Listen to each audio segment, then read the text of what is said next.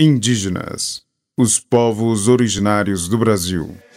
A presença indígena em espaços como o mercado de trabalho é uma realidade que muitas vezes causa estranheza e surpresa em não indígenas.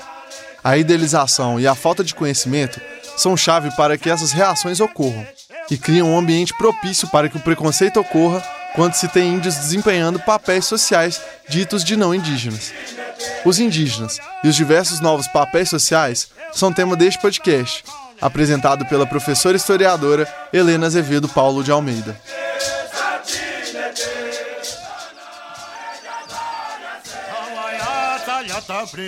É interessante pensar sobre o mercado de trabalho indígena por vários motivos. O que se destaca desses aspectos interessantes é como a sociedade ainda se surpreende com a ocupação desses diversos espaços pelos povos indígenas. A sociedade se surpreende porque ainda, infelizmente, está ligada a uma ideia imaginária sobre quem são esses indígenas. E enquanto houver essa idealização, ainda teremos um grande caminho a percorrer.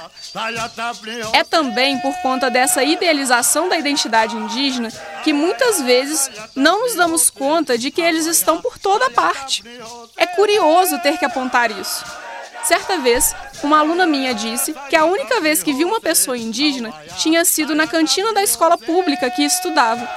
Disse também que só havia percebido que a moça era indígena por conta dos ornamentos que usava, como os colares.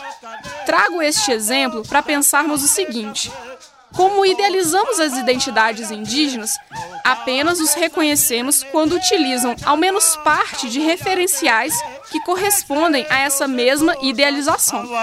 Falaremos mais detidamente sobre seus ornamentos em uma outra oportunidade.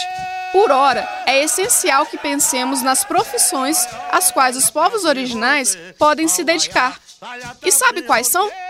Todas! E os profissionais indígenas que saem de seus locais de origem para cursar o ensino fundamental, médio, técnico ou superior devem ser muito valorizados, pois é um caminho muito difícil. Falamos anteriormente sobre a trajetória de indígenas no ensino básico e superior e como elas são diferentes e cheias de empecilhos. Após se profissionalizarem, esse caminho não fica mais fácil por conta do racismo que sofrem. Recentemente li uma notícia sobre os políticos indígenas que sofrem racismo no Acre. Eles relatam suas trajetórias e demonstram a dificuldade de aceitação pela população não indígena. Dentre as acusações, a que mais salta aos olhos é sobre a falsa alegação de que esses políticos não seriam aptos a desenvolverem seus trabalhos. Julgados como incapazes, os profissionais indígenas têm que lidar com a realidade de terem que se legitimar duplamente. Primeiro, que são profissionais qualificados ao trabalho, e segundo, que não é porque estão longe de suas aldeias que deixaram de ser indígenas. Eles têm que reafirmar constantemente suas identidades e mostrar excelência profissional.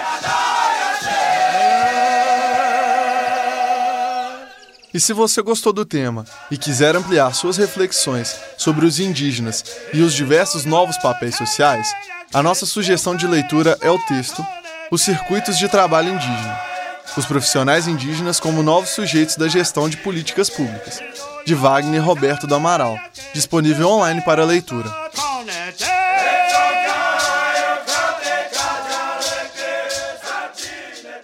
Indígenas os povos originários do Brasil.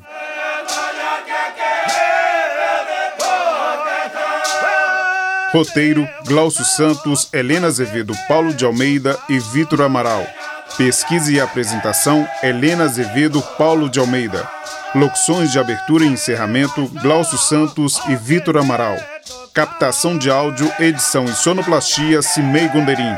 Concepção de projeto e direção de produção: Glaucio Santos.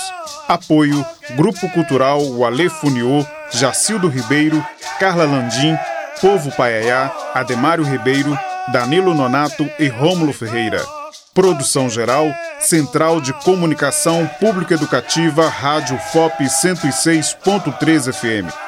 Realização Fundação Educativa de Rádio e TV Ouro Preto e Universidade Federal de Ouro Preto.